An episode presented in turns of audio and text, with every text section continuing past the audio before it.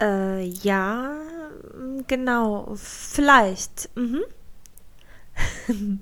Hallo ihr Lieben und herzlich willkommen zu einer neuen Folge des Deutsch Audio Podcasts mit Abri und Robert. Heute sprechen wir über diese kleinen Wörter, die wir benutzen, wenn wir nachdenken oder nicht genau wissen, was wir sagen sollen.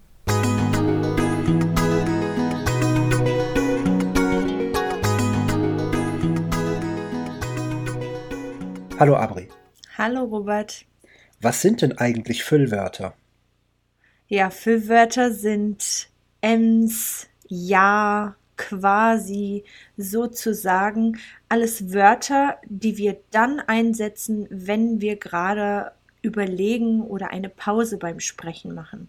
Ja, mir fallen, fallen noch mehr Füllwörter ein, zum Beispiel also, irgendwie, im Prinzip.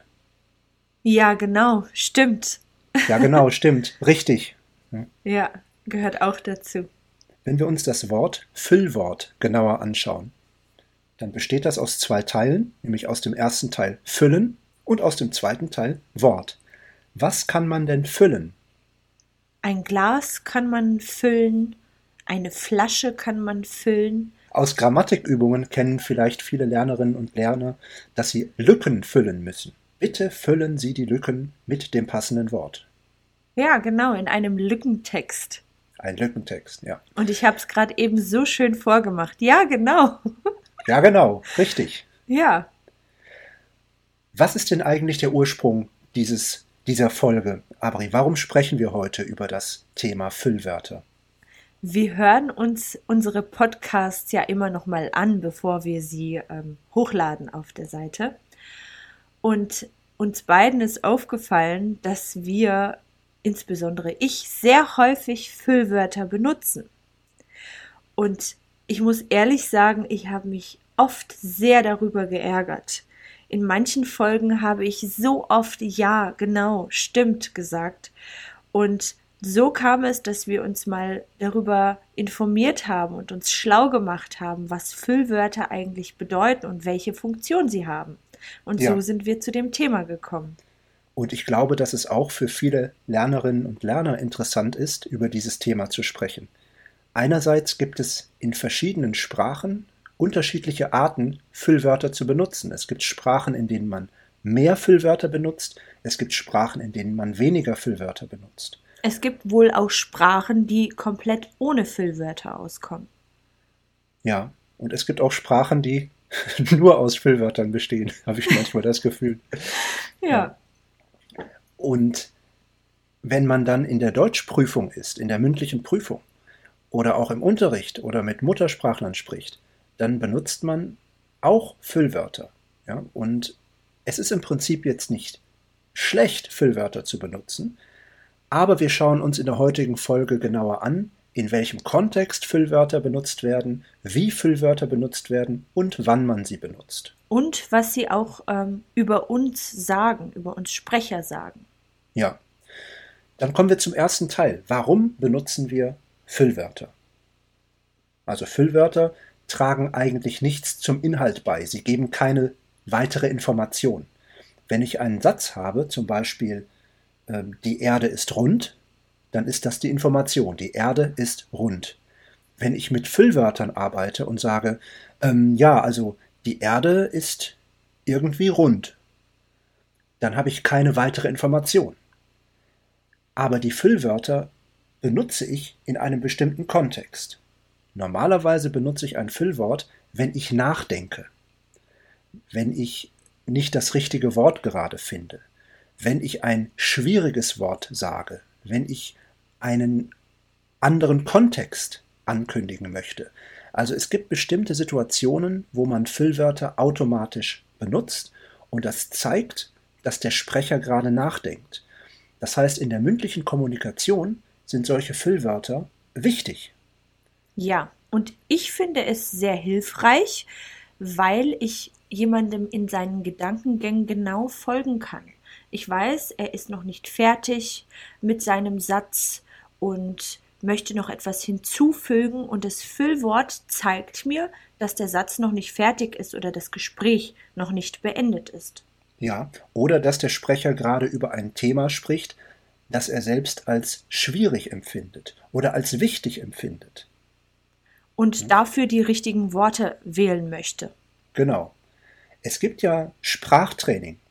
Leute in der Öffentlichkeit haben meistens ein Sprachtraining oder ein Kommunikationstraining. Zum Beispiel Politiker, die oft vor der Kamera sprechen, haben ein solches Kommunikationstraining. Und ich habe gelesen, dass diese Politiker trainieren, nicht mehr äh zu sagen. Äh ist ein Partikel, kann man sagen, den man benutzt, wenn man nicht genau weiß, was man sagen möchte, wenn man ein bisschen unsicher ist und so weiter. Und Politiker trainieren, dieses Äh nicht mehr zu sagen. Ich habe auch gelesen, dass es sehr unprofessionell wirkt, wenn jemand sehr oft Äh sagt. Genau. Das ist die negative Seite der Füllwörter. Ja, also wenn jemand sehr oft Äh sagt, dann hat man das Gefühl, dass die Person nicht genau weiß, wovon sie spricht. Man denkt, dass die Person unsicher ist, man hat das Gefühl, dass die Person unqualifiziert ist und deswegen sollte man das Wort äh vermeiden. Oder Aber zumindest ganz wenig sagen, ganz selten sagen. Man unterscheidet die Füllwörter. Es macht einen Unterschied, ob ich häufig äh sage oder Füllwörter benutze wie quasi und sozusagen und äh, stimmt, richtig, genau. ja. Und das ist auch der, die positive Seite der Füllwörter. Denn Füllwörter geben unserer Sprache Farbe. Wenn wir nur ohne Füllwörter sprechen und alle Füllwörter weglassen, dann wirkt das meistens auf mich so ein bisschen förmlich ähm, sehr förmlich. Oder wie wirkt das auf dich, Abri? Ja, es wirkt förmlich, steif, manchmal auch sehr unnatürlich. Man hat ja. das Gefühl, dass da jemand steht, der wie ein Roboter zu einem Thema spricht. Und ja. da geht diese natürliche Kommunikation völlig verloren, finde ich. Genau, es wirkt wie ein auswendig gelernter Text. Ja.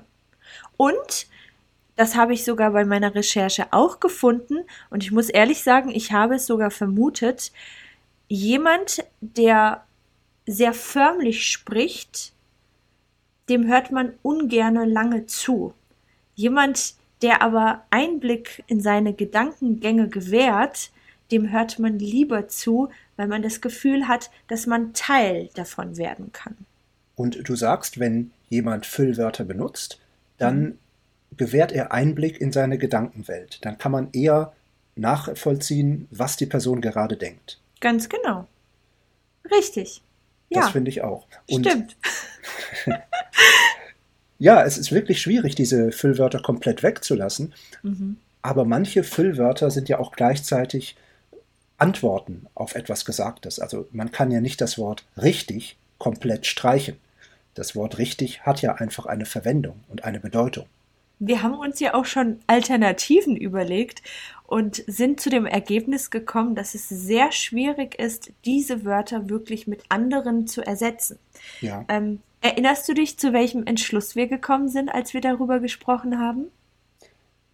Wenn ich mich richtig erinnere, haben wir irgendwann aufgegeben und gesagt, es ist unmöglich, alle Füllwörter wegzulassen und gleichzeitig natürlich zu klingen. Ja, und wir haben gesagt, wir können es so verbessern, indem wir das Gesagte aufgreifen, vielleicht in eigenen Worten noch einmal wiederholen oder auch Nachfragen stellen. Ich würde jetzt gerne sagen, stimmt, aber ich habe Angst, das zu benutzen. ja, wenn man sich, wenn man sich darüber bewusst wird und darüber aktiv nachdenkt, dann blockiert man sich auch ein Stück weit selbst, finde ich weil man ständig darüber nachdenkt, was man jetzt als nächstes sagt, wie man wohl reagiert auf das, was gerade gesagt wurde.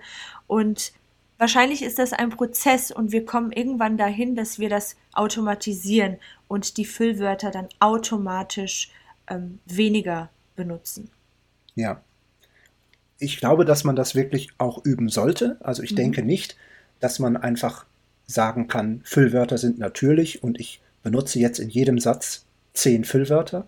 Ich glaube, dass die Menge es macht. Also man soll es nicht übertreiben, sondern man kann diese Füllwörter benutzen, aber dosiert. Also nicht 20 Elms in einem Satz. Ja. Ja, wenn wir jetzt ein, ein Fazit ziehen, ein Ergebnis, dann können wir festhalten, Füllwörter haben einen schlechten Ruf, aber die Füllwörter sind nicht so schlecht wie ihr Ruf, also sie haben eine wirkliche Bedeutung, eine Verwendung, dass man dem Sprecher folgen kann, dass man den Gedanken des Sprechers folgen kann und dass man live dabei ist, während der Sprecher seine Gedanken entwickelt. Und das hat auch ein Gefühl der Nähe äh, zur Folge. Und ja, in der deutschen Sprache sind Füllwörter normal, aber man sollte es nicht übertreiben. Und was folgt denn jetzt für die Deutschlernerinnen und Deutschlerner? Wie sollten die dieses Thema für sich benutzen? Ja, wie du schon gesagt hast, sie können Füllwörter oder sollten sogar Füllwörter benutzen, aber im richtigen Maß. Das heißt nicht zu viele, aber auch nicht ganz darauf verzichten. Man hört jemandem, der Füllwörter benutzt, einfach auch lieber zu. Weil man das Gefühl hat, dass man live dabei ist, während die Idee entsteht. Ganz genau. Während man jemandem, der wirklich sehr steif spricht und sehr förmlich spricht und keine Füllwörter benutzt, ungerne zuhört, weil der Vortrag einfach nur sehr einstudiert wirkt. Ja, man hat das Gefühl, es ist auswendig gelernt. Es ist nicht ehrlich, es ist nicht real. Es ist irgendetwas, was man vorliest. So empfinde ich es auch. Ja. Das war jetzt eine gute Alternative zu stimmt, genau. Ich bin begeistert. Ja. Und ich glaube, das war ein gutes Schlusswort. Ich hoffe, dass ihr dieses Thema in euren Prüfungen und auch in eurer Alltagssprache gut benutzen könnt. Wenn ihr möchtet, dann schaut mal auf unserer Seite vorbei, deutschaudio.com. Dort findet ihr Transkripte und ein Arbeitsbuch zu dieser und den anderen Folgen. Macht's gut, bis ganz bald. Tschüss.